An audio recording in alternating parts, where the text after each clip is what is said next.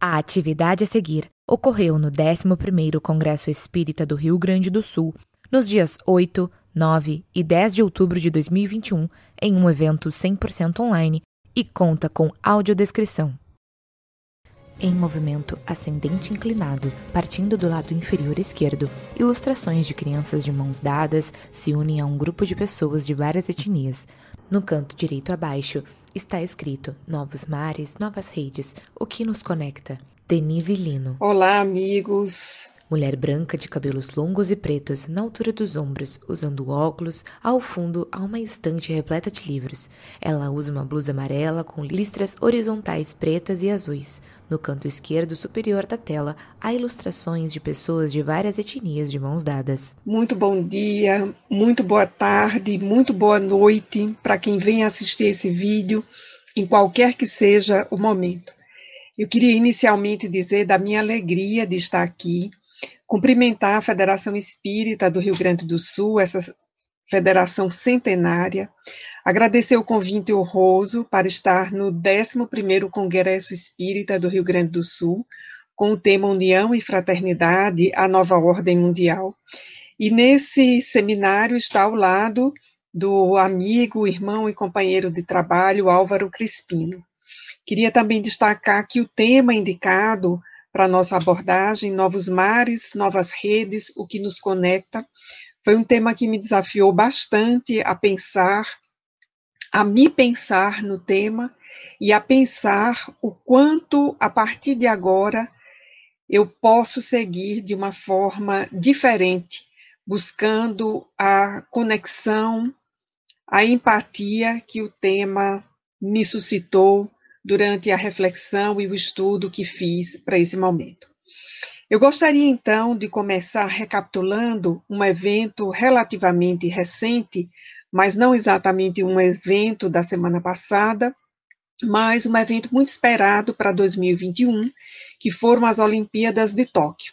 Já com um ano de atraso, em função da pandemia por Covid-19, e ainda com o risco ou sob ameaça de que não tivesse sido realizada esse ano, e por força do patrocínio, da expectativa, dos investimentos feitos, acabou sendo realizada quando a cidade de Tóquio e outras cidades do Japão viviam aquilo que para nós já era a terceira onda da pandemia por Covid-19.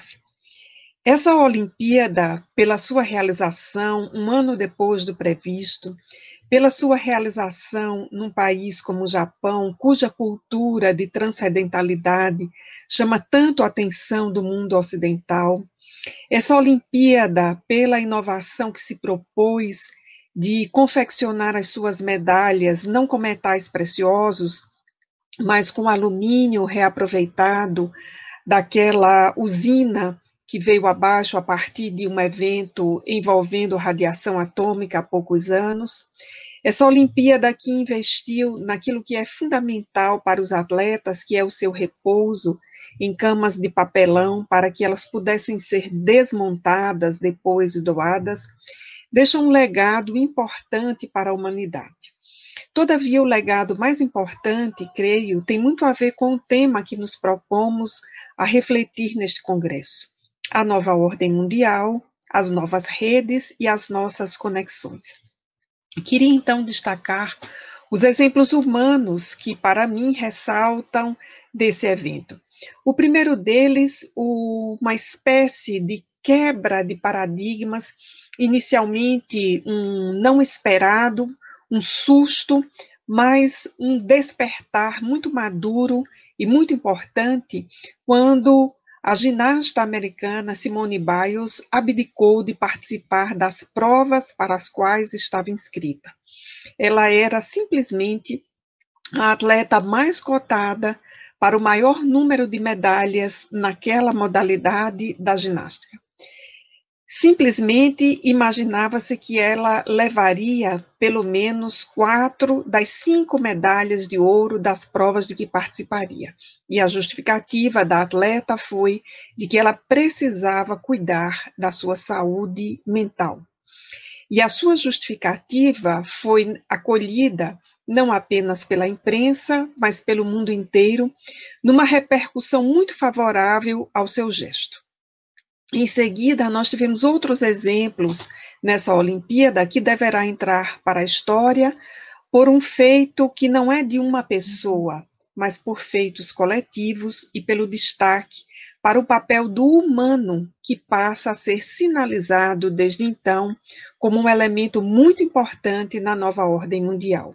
Observamos nessa mesma Olimpíada quando, no final da prova do salto em altura, um italiano e um atleta do Qatari compartilharam a mesma medalha de ouro, porque eles se disputaram por algum momento e ambos atingiam níveis de excelência. Um feito novo, um feito nobre. Da mesma forma que essa Olimpíada trouxe, por exemplo, os chamados esportes modernos, o surf e o skate. E do skate, uma atividade até recentemente vista como muito marginal, nós tivemos um exemplo de humanidade e de solidariedade antes, talvez, não vistos em outras categorias. Quando a skatista inglesa Sky Brown, na sua última manobra, ela que já figurava como uma atleta que estaria entre as melhores e que receberia medalha, erra a sua manobra e cai. E o que se viu não foram vaias, não foram a caras estranhas para elas, mas as suas adversárias indo ao seu encontro, abraçando-a e colocando-a sobre o ombro, demonstrando que aquele era o maior triunfo. Compartilhar a experiência de estar ali, de competir, de estarem juntos, num esporte que era, nesse momento, o inovador. Da mesma forma, essa Olimpíada começa a sinalizar que outras modalidades olímpicas precisarão ser revistas. Para o hipismo, por exemplo, discute-se se deve-se realmente fazer com que os animais passem pelo estresse que eles passam naquelas provas. O que resulta daí? Essa sinalização de que o humano, a dimensão humana, é a dimensão mais importante da nova ordem mundial uma ordem que começa, ainda que de modo incipiente, mas já com demonstrações muito evidentes, a se colocar na diretriz do que Jesus nos ensinou. E nos lembramos, quando conectamos todos esses exemplos, de uma assertiva de Jesus em que certa vez ele assinalou que o sábado foi feito por causa do homem e não o homem por causa do sábado, porque o homem é o Senhor do sábado, uma anotação que retiramos do Evangelho de Marcos, no seu capítulo 2, versículos 27 a 28. Ao dizer isso, Jesus certamente escandalizou o seu tempo, um susto também não esperado por quem o ouvia, uma quebra de paradigmas. Jesus nos fazia entrever que o mais importante não era o sábado, ou seja, o mais importante não eram os negócios, o mais importante não era o resultado a todo e qualquer custo, o mais importante não eram os feitos que apagavam os artistas, que apagavam aqueles que faziam, mas o mais importante é o homem, ou seja, o sujeito, a pessoa. E usando a nossa linguagem espírita, o mais importante é o espírito na sua trajetória evolutiva que está neste momento na presente reencarnação. Então, isso é muito importante para que nós, os espíritas, entendamos que nessa nova ordem mundial, nós temos uma conexão que nos chama ainda mais para nós aprendermos com Jesus como viver, como navegar nesses mares, por vezes tão revoltos, e que nos trazem nas suas ondas que vêm e vão, certos movimentos, certas interpretações, novas temáticas, novos desafios. E para entendê-los, precisamos voltar a revisar a trajetória de Jesus. Inicialmente, nos lembremos de que Jesus tem uma existência marcada por dois portais muito diferentes. O primeiro deles, o do completo anonimato, nasce na estribaria e vai fazer o seu processo de desencarne de uma forma que, como se ele fosse um dos mais indignos entre aqueles que deveriam ser processados e julgados. São dois extremos da vida de Jesus. Entre esses extremos, para o Mestre, nós vamos encontrá-lo vivendo com as diferenças e com os diferentes. Não nos esqueçamos de que Jesus experimenta na sua estada conosco, ainda na primeira infância, a condição de refugiado, porque os seus pais vão para o Egito a fim de preservar a sua vida. De volta à sua terra, desenvolvendo-se naquele lugar simples de pessoas anônimas, vai crescer ouvindo um refrão que era um dito popular naquele lugar: Que bom virá da Galileia, como se aquela terra não pudesse trazer um fruto de excelente qualidade como Jesus. Vamos encontrar Jesus convivendo com os diferentes, com aqueles que eram os excluídos e permitindo uma segunda chance. O episódio da mulher adúltera, narrado no Evangelho de João, no capítulo 8, nos dá conta desse exemplo, dessa experiência que é, digamos, a máxima para o nosso entendimento, porque revela ali uma compreensão completamente diferente de quem eram os atores sociais que ali estavam postos. Vamos verificar Jesus reconhecendo as diferenças e as necessidades dos que vinham de outras terras, como o exemplo da mulher cananeia, com quem Jesus tem um diálogo absolutamente interessante e de forma muito bonita, muito metafórica, quando ela pede para que ele cuide da cure a sua filha, mas Jesus responde em outras palavras que não seria aquele o momento, porque não era para aquele povo que ele estava destinado, mas aquela mulher vai dar uma resposta extraordinária, dizendo que os cachorrinhos alimentavam-se das migalhas que caíam da mesa do Senhor. Olhemos que a descrição metafórica bonita para descrever os estrangeiros, os que não eram judeus, os que não estavam naquele povo com o qual Jesus convivia diariamente. E para essa mulher diferente, estrangeira e numa condição difícil, lutando pela vida da filha, Jesus vai então atendê-la pela sua fé, pela sua expressão, pela sua autonomia. Vamos encontrar o mestre também num processo extraordinário de inclusão de todos aqueles que eram os excluídos da sociedade, os que ocupavam os lugares mais periféricos. Se nós observar, observarmos bem, Jesus trabalha com o empoderamento.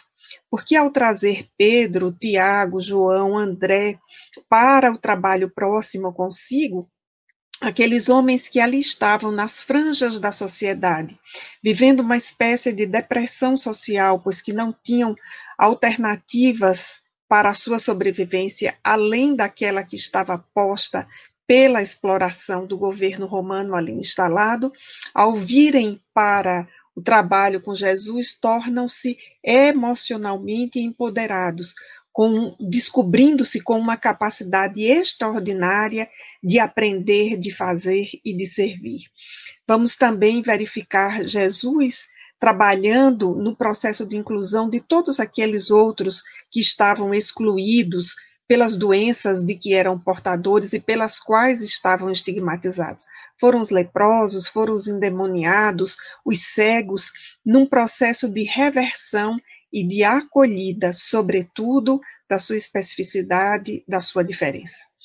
Mas observamos Jesus também convivendo com os que estavam do outro lado, com os que estavam muito bem postos na sociedade. São as inúmeras acolhidas na casa daqueles que podiam apoiar, do ponto de vista material, a missão de Jesus, a casa de Zaqueu, a casa de Simão, a conversa com Nicodemos, em que Jesus vai lhes falar para aqueles que podiam ouvi-lo para saciar a fome da alma, porque a do corpo estava saciada, Jesus vai falar para eles, a fim de que vejam a sociedade que os cercava e as possibilidades que tinham. Talvez de todos esses casos, o mais notório seja aquele de Zaqueu, que faz a sua confissão pública de que dividiria a sua fortuna, restituiria aqueles a quem havia lesado e partiria na direção do atendimento àqueles que fossem os mais necessitados. É um exemplo muito claro e muito evidente de como Jesus tocava de forma irretocável os corações que ali estavam e podia proporcionar uma transformação como essa de Zaqueu, que deve ter sido um evento é, tão grandioso, tão sublime, tão bonito, de tamanha repercussão, que entra para a narrativa dos evangelhos. Particularmente, um dos exemplos que mais me toca, né, pela repercussão, imagino eu, que o caso teve. E vamos encontrar Jesus também tratando aqueles que eram os dissimulados da sociedade.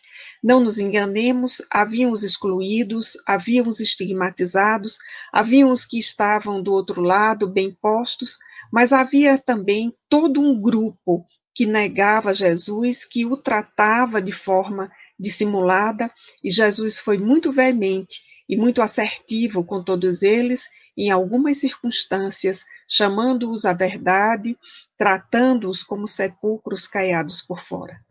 Mas mesmo a esses, em muitas ocasiões, Jesus tem o cuidado de não apenas tratá-los de forma assertiva, mas de ensiná-los.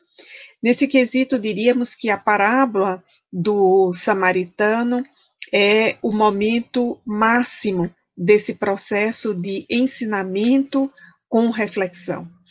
Porque Todos os personagens que aparecem na parábola, exceto o homem caído, têm uma identidade. É o sacerdote, é o levita, é o samaritano que ali aparece, é o dono da estalagem que vai acolher o homem que estava no solo e que é tratado pelo samaritano. Todos têm uma identidade social que está claramente revelada na parábola. Apenas o homem caído é que a sua identidade não é revelada, exatamente porque Jesus dá ao seu interlocutor mais direto, aquele fariseu que o questionou, mas a nós outros também, a grande lição de que a convivência com o outro, o relacionamento com o diferente, supõe um olhar em que se veja não a sua identidade, mas a sua dimensão humana, a sua condição. E quando nós passamos a enxergar a condição humana, conforme o samaritano fez, não importa quem é a pessoa que está do outro lado. E quando fazemos isso, nós de fato fazemos em plenitude, e é fazendo isso que nós poderemos viver de forma intensa. E pensando esse tema, à luz da doutrina dos espíritos, nós vamos encontrar Allan Kardec afirmando algo que merece a nossa reflexão e a uma espécie de introjeção para que ilumine as nossas ações. Precisamos compreender cognitivamente, como ocorre com a maioria das matérias com as quais lidamos, para que isso possa iluminar a nossa ação. Quando o codificador afirma a máxima fora da caridade não há salvação, consagra o princípio da igualdade perante Deus e da liberdade de consciência, o codificador nos estimula a pensar exatamente sobre esse tema, que para a nossa sociedade é hoje um tema tão delicado. Reconhecimento e convivência com os diferentes.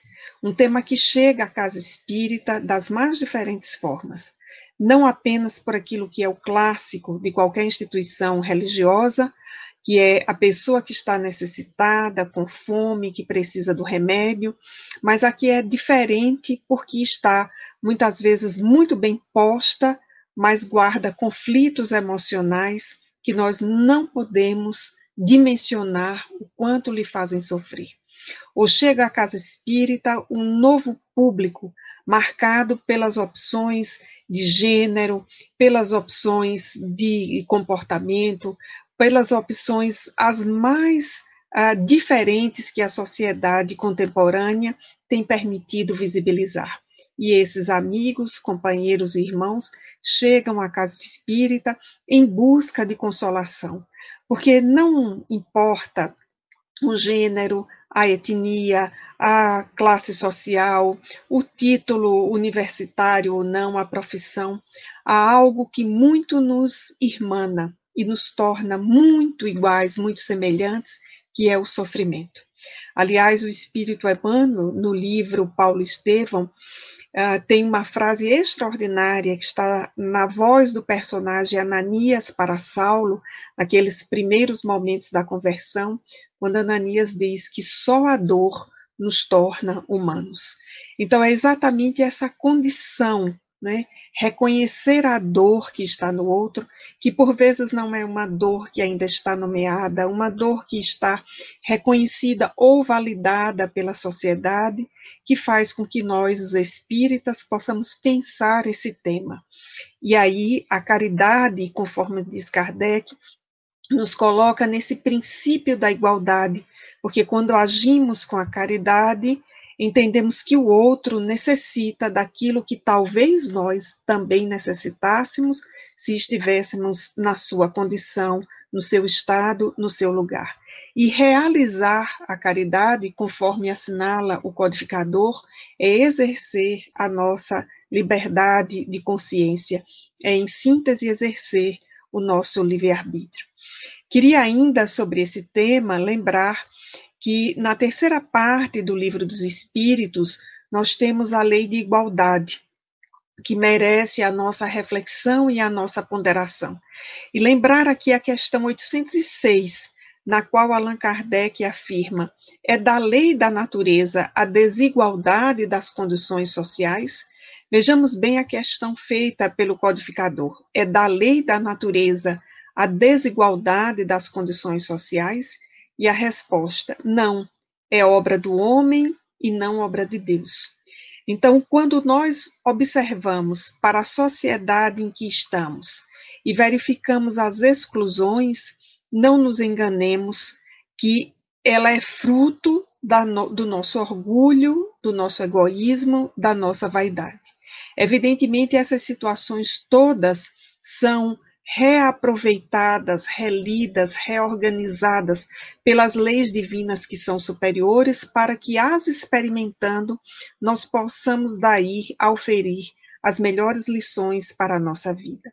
E é também da ordem dessa mesma lei que nós nos coloquemos numa posição de colaboradores e distendamos as mãos para superar essas desigualdades que aí estão que nunca começarão a ser superadas se intimamente nós não fizermos uma releitura sobre quem é o meu próximo.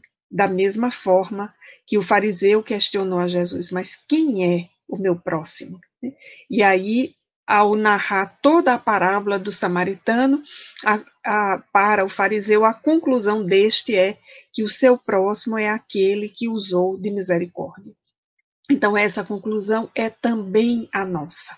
Não é? Quem é o meu próximo, senão aquele a quem eu devo estender a mão, reconhecendo que as suas diferenças são próprias do seu processo evolutivo, processo esse que se faz ah, lado a lado com o meu, que tem as suas singularidades, lado a lado com o nosso, com os nossos, que tem as suas singularidades. Queria então lembrar que Allan Kardec, nesse mesmo é, capítulo da lei de igualdade, vai nos lembrar que as leis de Deus são eternas e que as leis humanas elas são plenamente mutáveis. E nós sabemos disso. A nossa experiência demonstra e o nosso processo evolutivo vai fazendo com que a sociedade torne-se mais madura para modificar as leis injustas que criam. Mas não haverá lei que seja criada sem transformação dos homens e de mulheres que compõem a sociedade em que estamos inseridos. Por fim, amigos, nesse breve tempo que temos, Voltando ao tema novos mares, novas redes, o que nos conecta, a resposta que temos para isso é o timoneiro.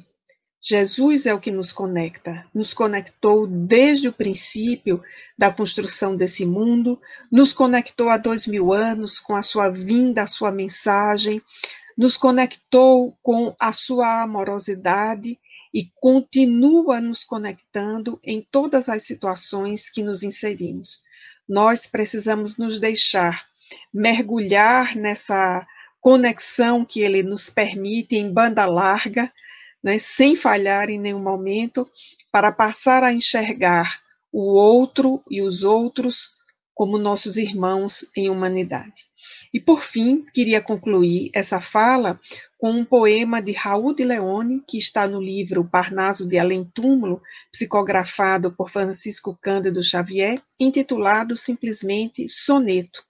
E este espírito, que teve a sua última existência no Rio de Janeiro, no século XIX, pela psicografia de Chico Xavier, nos diz: Não te entregues na terra à indiferença cheio de amor e fé, trabalha e espera.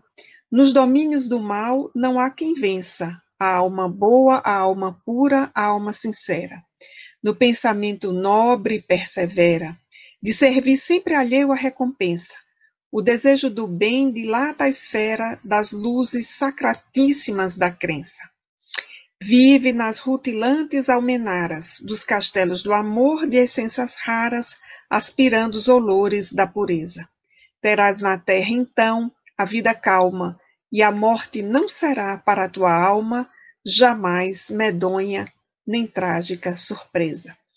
Fique então, amigo, o convite para que nós possamos pensar no novo mundo, na nova ordem social, que sinaliza um mundo que trabalha por cooperação e não por competição, como nós podemos cooperar a partir da mensagem de Jesus. Um grande abraço a todos, espero que esta participação possa nos estimular a melhor compreender a máxima fora da caridade não há salvação. Em movimento ascendente inclinado, partindo do lado inferior esquerdo, ilustrações de crianças de mãos dadas se unem a um grupo de pessoas de várias etnias. No canto direito, abaixo, está escrito União e Fraternidade, a nova ordem social.